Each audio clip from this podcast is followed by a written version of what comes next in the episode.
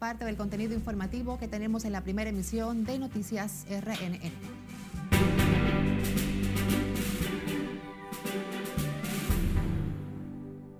Presidente Luis Abinader insiste en que la mejor política que se puede hacer es la transparencia.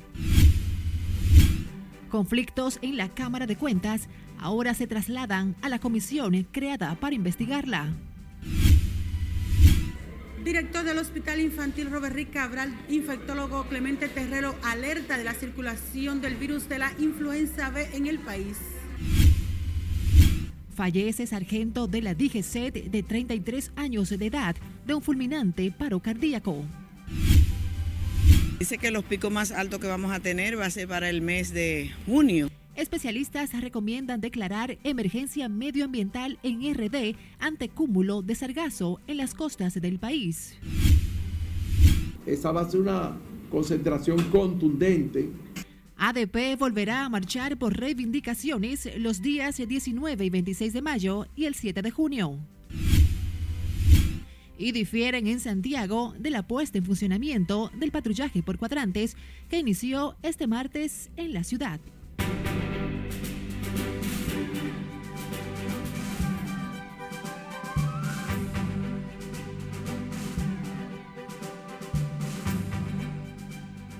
Buenas tardes, jueves 11 de mayo. Gracias por regalarnos su tiempo. Iniciamos la primera emisión de Noticias RNN. Graciela Acevedo les acompaña. Iniciamos inmediato con la Comisión Especial de Diputados designada para investigar el conflicto en la Cámara de Cuentas. No ha iniciado los trabajos y ya enfrenta la primera crisis interna luego de que el PLD y la Fuerza del Pueblo objetaran la designación del congresista Alfonso Genao como su presidente. Nelson Mateo nos completa la historia. La maldición de la Cámara de Cuentas y sus conflictos internos se trasladaron hasta la recién designada comisión que investigará al organismo fiscalizador. Es que el presidente de los diputados escogió a su colega el reformista Alfonso Genao para dirigir la investigación, pero esa decisión encontró el rechazo inmediato de los partidos opositores. ¿Qué te digo?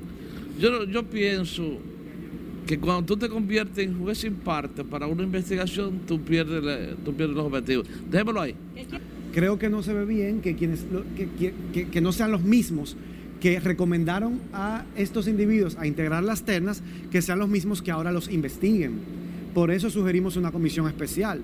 Los también miembros de la comisión especial recordaron que Alfonso Genao fue parte del cuerpo legislativo que recomendó la designación de los jueces de la Cámara de Cuentas, que ahora investigará lo que lo convierte en juez y parte. Yo lo que espero es que tanto la presidencia de esa comisión como los miembros de la comisión misma y el Pleno en última instancia, al final de la jornada, después de una exhaustiva investigación y análisis de los hechos que comprometen a cada quien en su justa dimensión, tomemos la decisión que más le convenga a la institucionalidad democrática de la Cámara de Cuentas y del país. Sin embargo, Genao garantiza un proceso investigativo serio y objetivo. Bueno, se eligió una comisión especial. Eh, casi ningún miembro de la Comisión de Cámara de Cuentas es parte de la comisión especial, donde hay voceros como Rubén Maldonado, José Horacio y todas las bancadas, Elías Huesi. Y vamos a hacer el trabajo que no designó el Pleno. Eh, entendemos que hay una situación que se debe investigar y ya hay un mandato del Pleno de la Cámara de Diputados el presidente de la Comisión de Cámaras de Cuentas de los Diputados convocó a la primera reunión para este viernes y no descarta citar a todos los titulares de ese órgano fiscalizador para interrogarlos sobre el escándalo y la denuncia hecha por su presidente, Yanel Ramírez. Nelson Mateo, RNN.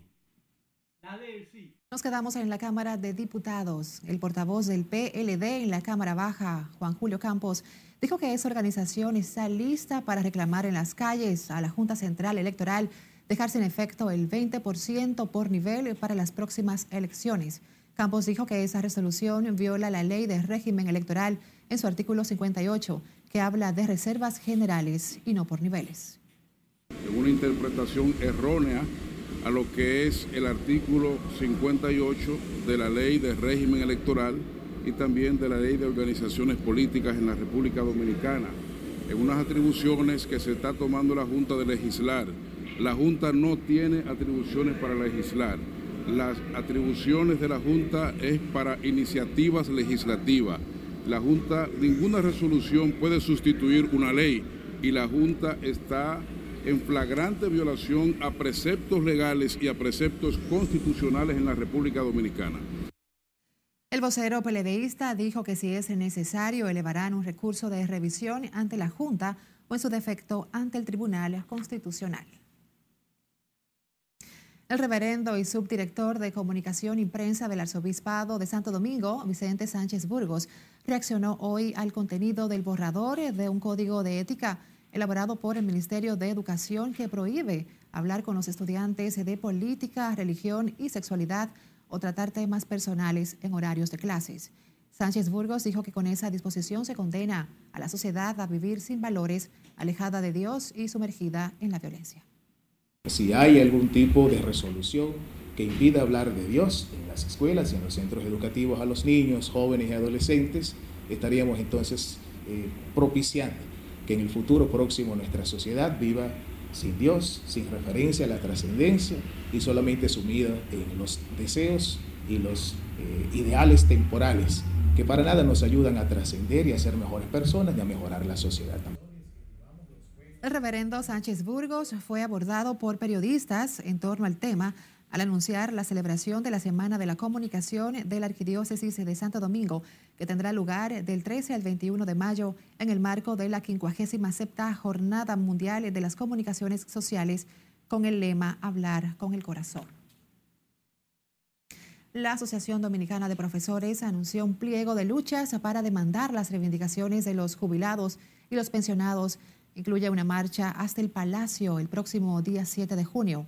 Previo a ello, los profesores se concentrarán frente a la sede central del Ministerio de Educación el 26 de mayo. Viernes 19, asamblea. El jueves 26, el jueves 26, concentración frente al Ministerio de Educación. Esa va a ser una concentración contundente, todos en el, el Ministerio de Educación y no queremos que se llegue al 7 de junio. Ojalá cuando salgamos el 26 del ministerio nos llamen a una reunión. Ojalá. Este plan de lucha, además de un aumento en las pensiones y jubilaciones, reclama la inclusión en el seguro médico de más de 11 mil maestros. Cambiando de información, el Instituto Nacional de Formación Técnico Profesional ha formado a más de 26 mil gerentes de un millón y medio de pequeñas y medianas empresas que tiene el país. Rafael Santos dijo que el 83% de las MIPIMES del país tienen un único dueño. Ya tenemos un millón y medio de MIPIMES, de las cuales un 73% son empresas de un solo dueño empleado, pero empresas y decir que la mayor parte de los empleos formales lo están generando las MIPIMES, decir que el 83% de esas empresas están en la zona urbana y un 17% en las zonas rurales el IFOTEP y la Confederación Dominicana de Micro, Pequeñas y Medianas Empresas anunciaron la feria Expo Pymes 2023 que realizarán en noviembre próximo en apoyo a los emprendedores de las diferentes áreas de ebanistería, moda y otras. El director del Hospital Infantil Robert Ritt Cabral, infectólogo Clemente Terrero, alerta sobre la circulación del virus de la influenza B está provocando un considerable aumento de los virus respiratorios que se complica con la entrada de la temporada del polvo de Sahara. Nuestra compañera Siledis aquí nos encuentra en el Hospital Infantil y nos tiene detalles. Adelante, Siledis, cuéntanos. Buenas tardes, así es. La emergencia de este Hospital Infantil Robert Rick Cabral se ha mantenido abarrotada de pacientes debido a la circulación de este virus de la influenza B. Pero lo que hemos detectado, por lo menos, eh, yo como infectólogo a nivel privado, ha sido el virus de la influenza B. El infectólogo Clemente Terrero precisó el aumento que se observa en centros de salud públicos y privados de las afecciones respiratorias. El principal virus que produce infección respiratoria es el virus de la influenza A. pero ahora está afectando, está produciendo esta elevada incidencia del virus de la influenza B. El especialista explicó el impacto de la influenza B, especialmente en niños. neumonía, dificultad respiratoria, deshidratación, eh, decaimiento, o sea, malestar general eh, y eh, falta de, de apetito, afección de la ingesta, de la alimentación, todo eso. En otro orden, el director del Robert Rick Cabral dijo que justo hoy el Servicio Nacional de Salud envió más de 100 empleados, entre médicos, enfermeras, seguridad y limpieza, para reforzar los servicios del centro hospitalario. Que el Servicio Nacional de Salud dispuso eh, para que viniera a reforzar eh, la emergencia y las áreas de enfermería. Eh, en total son más de 70 enfermeras que van a venir, que ya están llegando. yo he firmado ahí como 40 o 50 de, ese personal nuevo que el Servicio de Salud está disponiendo para el Hospital Robert Rick Cabral. En la próxima semana también serán puestas en funcionamiento importantes áreas del centro asistencial. Las autoridades del Servicio Nacional de Salud garantizaron que seguirán reforzando este hospital de referencia nacional que atiende a los niños. Por el momento son los detalles que les tengo. Ahora retorno con ustedes al set de noticias. Gracias por este informe, Siledis Aquino, desde el Hospital Infantil Robert Reed Cabral. El cúmulo de sargazo en las costas del país, de acuerdo con especialistas en la materia, se ha convertido en un fenómeno que debe obligar a las autoridades a declarar una emergencia medioambiental en República Dominicana para enfrentar de manera eficiente esta problemática. Scarlett Guichardo nos cuenta más en la siguiente historia. Mientras las temperaturas se mantengan sobre 30 grados en el Atlántico, vamos a tener sargazo. La proliferación del sargazo en República Dominicana y toda la región del Caribe tiene afectaciones en diferentes dimensiones que podrían empeorar en los próximos meses. Dice que los picos más altos que vamos a tener va a ser para el mes de junio y que el que este mes de ahora de mayo continuará teniendo también altas temperaturas en el Atlántico, por lo tanto va a continuar el incremento hasta que no pase agosto. La directora del Centro de Investigación de Biología Marina de la Universidad Autónoma de Santo Domingo, Gladys Rosado, explica que ante la reproducción masiva del alga que ha invadido los mares de República Dominicana, se necesitan mayores recursos para optimizar el uso del sargazo y extraerlo de las aguas.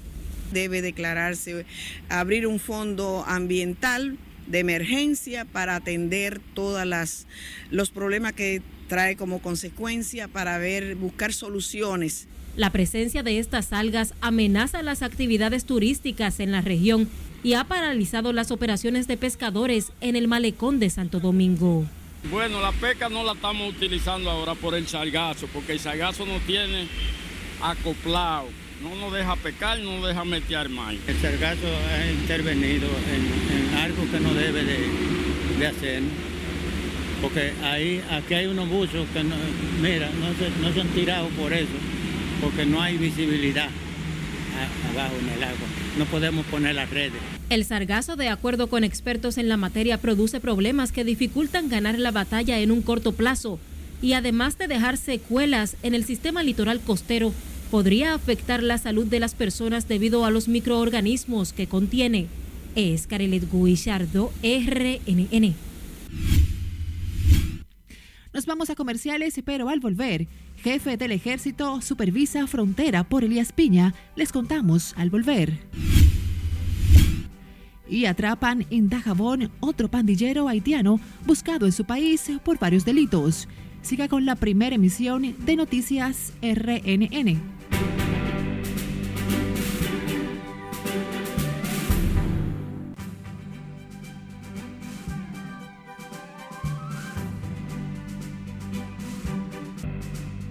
Este jueves se vencen las restricciones de salud pública en Estados Unidos contenidas en la ley título 42 y el gobierno cerrará el cerco para restringir la entrada a ese territorio. Mientras tanto, el gobierno anunció que permitirá entrar unos 100.000 migrantes para que se reúnan con sus familias mediante una nueva vía. Cesarina Ravelo amplía este y otros temas en las internacionales. El secretario de Seguridad Nacional de Estados Unidos, Alejandro Mayorkas, aseguró que las personas tendrán que solicitar dicho permiso de entrada en algunos centros de procesamiento regionales que se abrirán en algunos países latinoamericanos.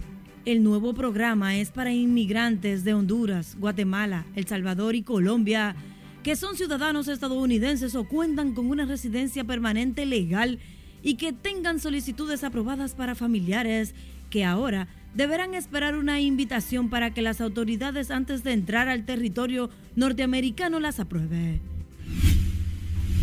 El Instituto Nacional de Migración de México suspendió temporalmente las operaciones de 33 estaciones migratorias en diferentes estados del país tras el escándalo que generó la muerte de 40 migrantes en un incendio ocurrido el pasado marzo en un centro de detención de Ciudad Juárez. La medida se extenderá hasta que la Comisión Nacional de los Derechos Humanos mexicana concluya la supervisión de todas las instalaciones y presente un informe especial sobre la situación de esos establecimientos. Al menos 17 personas murieron y un centenar quedaron atrapadas por los deslizamientos de tierra que provocan las lluvias en la República Democrática del Congo lo que engrosa la larga lista de víctimas mortales en los últimos días. Los muertos de las últimas horas se suman a más de 400 personas que hasta el momento habían dejado las inundaciones tras las lluvias torrenciales que azotan la región congoleña del país africano.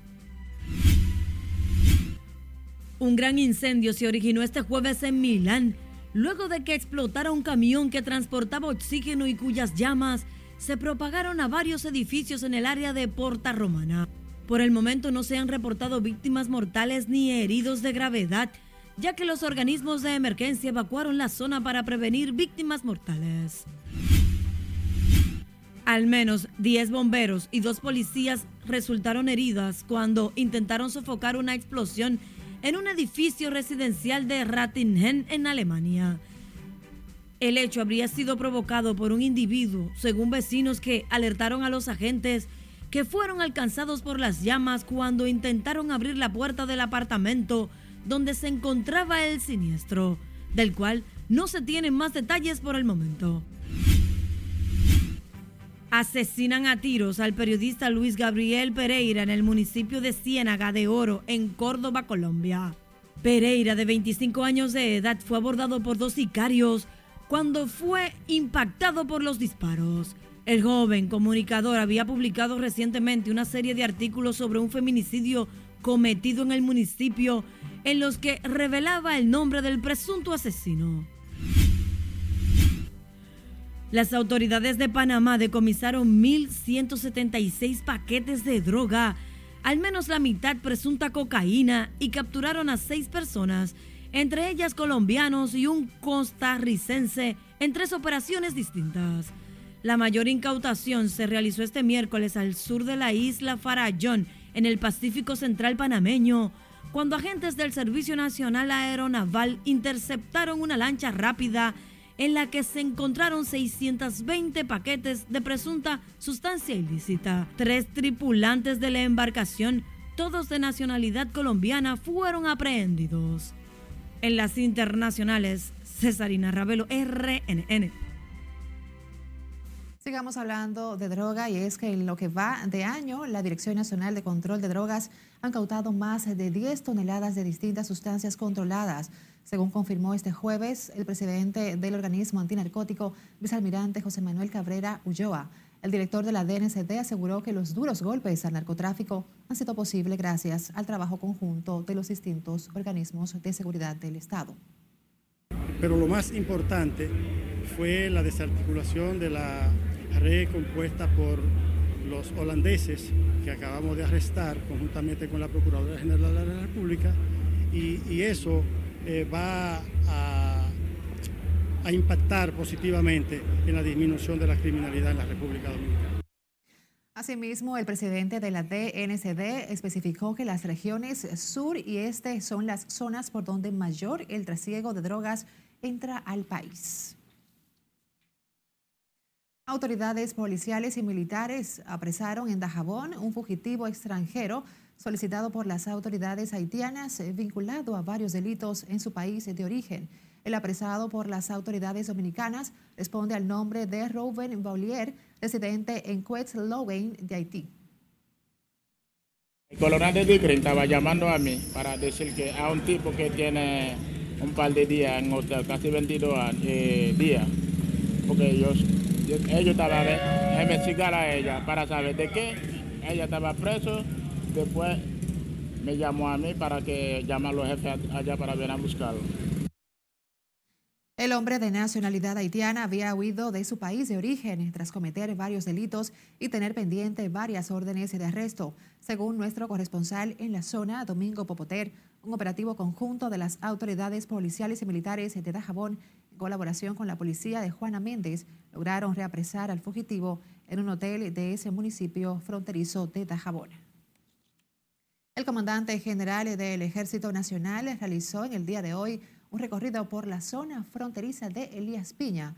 Julio César Mateo le acompañó y nos tiene mayores detalles. El mayor general Fernández Onofres inició su recorrido en la fortaleza de Pedro Santana en las primeras horas de la mañana de este jueves. Bueno, ustedes saben que como comandante general del ejército permanentemente hacemos recorrido de supervisión. En este momento vamos a supervisar todo lo que es el área de la tercera brigada, iniciando aquí en Pedro Santana, Vamos a recorrer todos los puestos y destacamentos. De aquí vamos a ir hasta Elías Piña, recorriendo los puestos que hay desde aquí hasta allá. Desde allí, arengó a las tropas a seguir cuidando celosamente la frontera. De ahí nos vamos a trasladar a Hondo Valle y vamos a recorrer todos los puestos y destacamentos bajando hasta llegar a San Juan de la Maguana. Todo esto con el objetivo de ver la listeza operacional de nuestras tropas, ver las condiciones, ver las remodelaciones que estamos haciendo, las mejoras a las instalaciones militares. Con este recorrido, busca inspeccionar el desarrollo de los controles fronterizos y el estado de las infraestructuras de esa institución. Me siento totalmente satisfecho del trabajo que están haciendo los soldados en la línea fronteriza. Eh, se siente el control, dicho por la misma población, los comerciantes. El alto oficial sostuvo que actualmente el contrabando y la entrada de ilegales está reducida a su mínima expresión. Los controles en los puestos de chequeo en la frontera han sido reforzados por la considerable vulnerabilidad que enfrentan especialmente pasadas las 6 de la tarde. Desde Elías Piña, Julio César Mateo, RNN. Vamos ahora a Santiago, donde hay opiniones encontradas en torno a la efectividad que podría conseguirse con el patrullaje por cuadrantes que inició este jueves en esa parte del país, con lo que se pretende disminuir los hechos delincuenciales. Junior Marte nos amplía. Para algunas personas el patrullaje por cuadrantes no sería efectivo si no se realiza un trabajo de inteligencia, ya que afirman hasta en las iglesias penetran los ladrones. No siento la seguridad, que ni en la iglesia estamos seguros, porque en la San Antonio han robado varias veces. No creo que haya ningún tipo de seguridad. Al contrario, está aumentando cada día más la delincuencia, los atracos, los robos. O sea, uno se siente inseguro. Entonces lo grave del caso es que uno sale a la calle y tiene que temer por dos razones, o por un atracador o por un policía, porque uno cuando ve a una persona, un oficial, en vez de tener seguridad, uno lo que siente es miedo, temor. Otros son más optimistas, entienden que si las autoridades ponen empeño, se pueden lograr resultados positivos a favor de la población. Que aprieten la tuerca, que aprieten la tuerca, porque eso es lo que se necesita para estos tigres. ¿Tú me entiendes? Que andan haciendo daño en la calle. ¿Tú me entiendes? Andan haciendo daño a la gente buena, a la gente de trabajo. Que cada vez que le dicen que patrullan y no patrullan nada, el patrullado una hora y pasa una hora ahí la noche entera. Y en el transcurso del día entero que la delincuencia está arropándonos a nosotros. Usted lo sabe. ¿Se siente inseguro? Claro que sí. La policía informó que unos 400 hombres se suman al patrullaje con nuevas unidades y equipos. Lo que es el departamento S1, centro de la ciudad, que lo dirige el coronel Polanco. Ya el patrullaje por cuadrante desde hoy, ustedes lo van a ver en la calle. Más patrullaje, más cercanía, más proximidad policial. El lanzamiento del patrullaje por cuadrante se produce en Santiago en medio de denuncias del aumento de los hechos delictivos, aunque los informes oficiales revelan han bajado los casos en los últimos meses.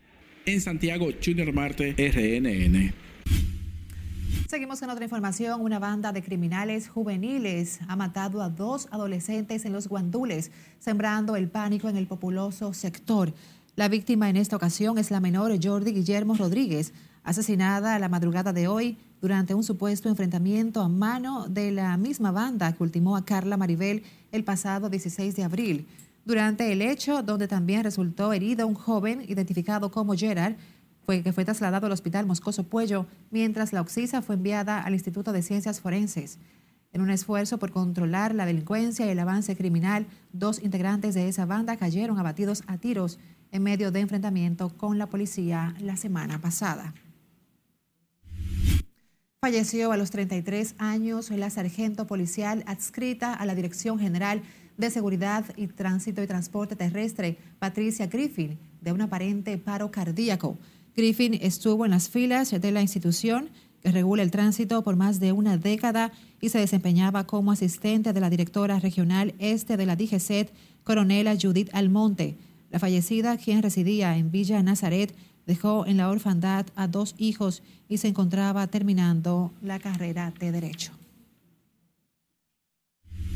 Los vecinos del sector Nueva Jerusalén en Santo Domingo Este, que fueron desalojados el pasado mes de marzo, realizaron un encendido de velas en demanda de que se les devuelvan los ajuares y materiales de construcción sustraídos durante el accionar militar. El pasado 20 de marzo, los residentes de Nueva Jerusalén fueron víctimas de un presunto desalojo arbitrario y abusivo en el que miembros de la Fuerza Aérea destruyeron sus viviendas y por además fueron reportadas al menos siete personas heridas.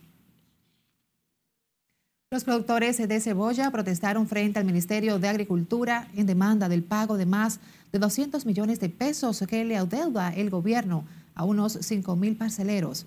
Los cebolleros también se quejaron de que tienen en almacén unos 155 mil quintales del rubro, casi podrido por falta del mercado.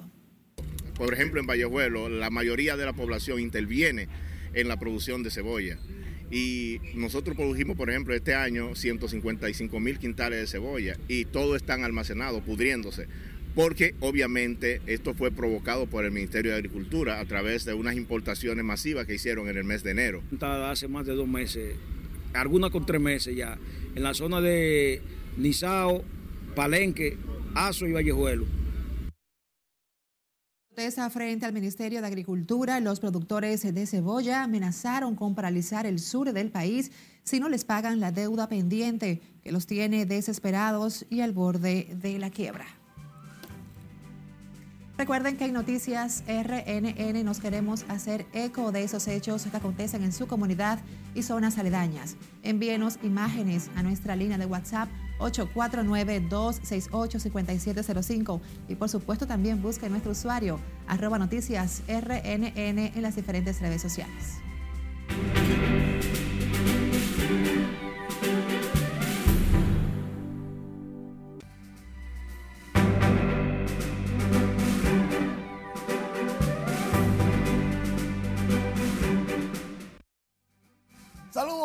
Iniciamos la entrega deportiva con un resumen de lo mejor de los dominicanos este miércoles en las grandes ligas y comenzamos con el lanzador de los Yankees de Nueva York, Jimmy Cordero de San Cristóbal para el mundo, logró victoria con los Yankees de Nueva York ante los Atléticos de Oakland. Ese juego lo salvó David García de Bonao y el que abrió el juego es de Puerto Plata, Johnny Brito, los tres dominicanos de los Yankees. David consiguió su primer salvamento de su carrera. Por otro lado, mm, Jesús Sánchez conectó cuadrangular su número 3, 441 pies, la mandó al morro de Montecristi. Sánchez ha conectado tres cuadrangulares de más de 420 pies. El hombre cuando le da, le da, otro que le da. Juan Soto ya tiene seis tablazos. Este fue de 417 pies y remolcó su carrera número 18. Mientras tanto, Cristian Javier ganó su tercer juego de la temporada solamente con un revés. Seis entradas de 11 ponches contra los Angelinos de Los Ángeles de Mike Trout y Shohei Otani. Brian Bello de los Medias Rojas de Boston también ganó, tiene 2 y 1, 5-0-1 de efectividad y aunque permitió este cuadrangular de Acuña, Bello se anotó la victoria en la NBA los Knicks de Nueva York siguen vivos y derrotaron 112-103 a Miami. Ahora la serie 3-2 a favor de Miami y se juega este viernes en la casa de los Hits. 19 puntos le sacó los Knicks en un momento y asegurando el juego. Ahora, el importante, el entretenido fue este. Golden State derrotó a los Lakers y también siguen vivos a Chepa, pero siguen vivos. Stephen Curry logró 27 puntos, 8 asistencias. Ahora, este viernes, los Lakers en su casa buscan dar el zarpazo e irse a la final de la conferencia oeste. Curry fue mucho con demasiado para el equipo de los laguneros. Eso sí, ahora que está interesante porque ya se anunció el primer equipo todos estrellas de la NBA, el segundo y el tercero. LeBron quedó en el tercero. Bueno, van a decir que es por viejo, pero quedó en el tercero, Curry en el segundo. Y entre los mejores defensivos, ahí están jugadores que quizás usted no lo le encuentra con el nombre, pero tienen un buen papel, porque salen de la banca la mayoría y tratan de detener al estelar del equipo contrario. Eso no es un trabajo fácil. Ah, mira, y Fernando Tati Jr. acaba de dar su cuadrangular número 5 esta tarde. Pero excelente. Muy bien. Gracias, Manuel, por los adelantos, como siempre, a nivel deportivo. Hablemos ahora del presidente Luis Abinader. Advirtió este jueves que desde el Estado se redoblarán los esfuerzos para garantizar un control en el gasto público durante el periodo de campaña electoral. Nuestra compañera Lauri Lamar nos tiene detalles en directo. Adelante, Lauri, cuéntanos. Gracias, buenas tardes. Momentos en que se avecina la precampaña electoral. El presidente Abinader reiteró su compromiso con el uso eficiente y el control de los recursos del Estado. La transparencia, la ética y la honestidad es innegociable. En ese sentido, el mandatario dijo que contrario a lo que ha sido tradición, en esta ocasión las instituciones y el gobierno van a estar atentos para que se garantice en mayor medida la transparencia. Y es la mejor política que se puede hacer. Y quiero que eso quede muy claro en cada una de las instituciones del gobierno. La mejor política que se puede hacer es la transparencia. El presidente Luis Abinader encabezó este jueves la puesta en marcha de la implementación del Sistema Único de Gestión de Pagos y el Índice del Control Interno de la Contraloría General de la República, institución que ha realizado más de 80 nuevas auditorías, según reveló su titular Félix Santana García. Esta aplicación permite el nivel razonable de aseguramiento del cumplimiento normativo de las órdenes de pagos, antesala de la ejecución presupuestal. El sujet facilita la labor de los auditores, permitiéndoles un mayor control y reducción de irregularidades garantizando el cumplimiento de los objetivos primordiales del presidente Abinader Corona, transparencia, burocracia cero, rendición de cuentas y pulcritud. El contralor Félix Santana García dijo que junto a las auditorías se realizan más de 220 investigaciones, así como otras acciones que han significado ahorros para el Estado por más de 2 mil millones de pesos. Con este nuevo sistema, más de 150 instituciones públicas podrán dar seguimiento en tiempo real a la ruta de los trámites de sus propuestas de órdenes de pagos desde que inicie el proceso. De mi parte es todo retorno al estudio. Gracias por estas buenas nuevas, Lauri Lamar. Los bloques de diputados de la oposición se retiraron de la sesión en la Cámara de Diputados este jueves como parte del programa de lucha que aseguran pondrán en marcha en contra de la reserva del 20% por nivel resultado por la Junta Central Electoral a partir de estas próximas elecciones. Rubén Maldonado de la Fuerza del Pueblo sirvió de vocero del bloque opositor. Se integraron además el PRD, Opción Democrática, Frente Amplio y otras organizaciones minoritarias que se sienten afectadas por la decisión del máximo organismo de elecciones. Parte de una protesta que estamos realizando por la abusiva decisión que tomó la Junta Central Electoral en contra de la democracia y a favor de un sector político evidentemente. O sea que se retiran de manera indefinida. No sabemos todavía cuándo volvemos. Y también queremos hacer, anunciar públicamente que esta es una de las medidas que estamos tomando porque vamos a llevar esto, como bien planteara el vocero del Partido de la Liberación Dominicana hasta las últimas consecuencias. El bloque de oposición advirtió que no regresarán al salón de discusiones hasta que la Junta Central Electoral deje sin efecto la resolución que según ellos solo beneficia al partido oficial. La pandemia del COVID-19 no solo nos marcó de manera negativa, fue un tiempo difícil donde muchas personas perdieron su trabajo, pero hoy queremos contar una historia muy diferente. Y es que, como nos cuenta nuestra compañera Catherine Guillén, producto del despido masivo surgieron nuevos emprendimientos, como es el caso a continuación. Fue bastante eh, sacrificado. La comunicadora Cintia La Sala hoy cosecha sus frutos inaugurando su tienda de joyería en la Plaza Acropolis Center. Trabajar con empeño, dedicación y sobre todo disciplina trae sus frutos.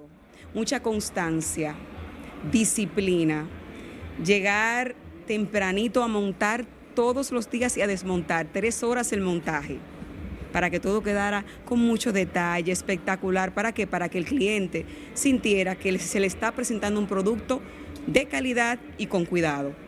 Así lo asegura la comunicadora y ahora empresaria quien inauguró su nuevo stand de joyería en Acropolis Center, un emprendimiento que tal como ella señala nació tras un despido. Es un hijo de la pandemia, es un producto de la resiliencia. Yo quedé desempleada en el momento en que hubo ese desempleo masivo producto del cierre de empresas en la pandemia y perdí mi principal fuente de empleo. Que me, vi con los, con los brazos y dije, bueno, ¿qué vamos a hacer? ¿Nos comemos el dinero o lo ponemos a producir? Porque ya tengo familia y no podía quedarme así y no estaban empleando porque estábamos en medio de la pandemia. Y a raíz de eso, pues entonces dije, vamos a emprender en un proyecto que a mí me guste, porque yo sé que si no me gusta, fácilmente lo dejo. La expulsión de su trabajo en medio de la pandemia, en principio, fue perturbador, pero asegura que esta ha sido la mejor bendición que pudo haber recibido. Comencé con una pequeña mesa en una iniciativa que tiene Acrópolis eh, Business Mall llamada Hecho para ti. El Hecho para ti es una feria de emprendedores. Ellos disponen de su principal espacio que se llama Atrio Central para que los emprendedores puedan exponer, presentar sus productos eh, como un parte de su política social eh, corporativa. Ahí entonces yo comencé desde el principio de esa iniciativa que hace casi dos años fin de semana tras fin de semana, viernes, sábado y domingo, desde hace un año y medio, estuve con mi mesa durante un año y medio, Cintia trabajó con disciplina y determinación. Hoy se convierte en la primera empresaria que sale de los bazares para pasar a tener su propio stand dentro de esta plaza. Catherine Guillén, RNN. Felicitaciones a nuestra colega Cintia La Sala por esta hermosa iniciativa. Y así nos despedimos por esta tarde en la primera emisión de Noticias RNN. Gracias por acompañarnos. Feliz tarde.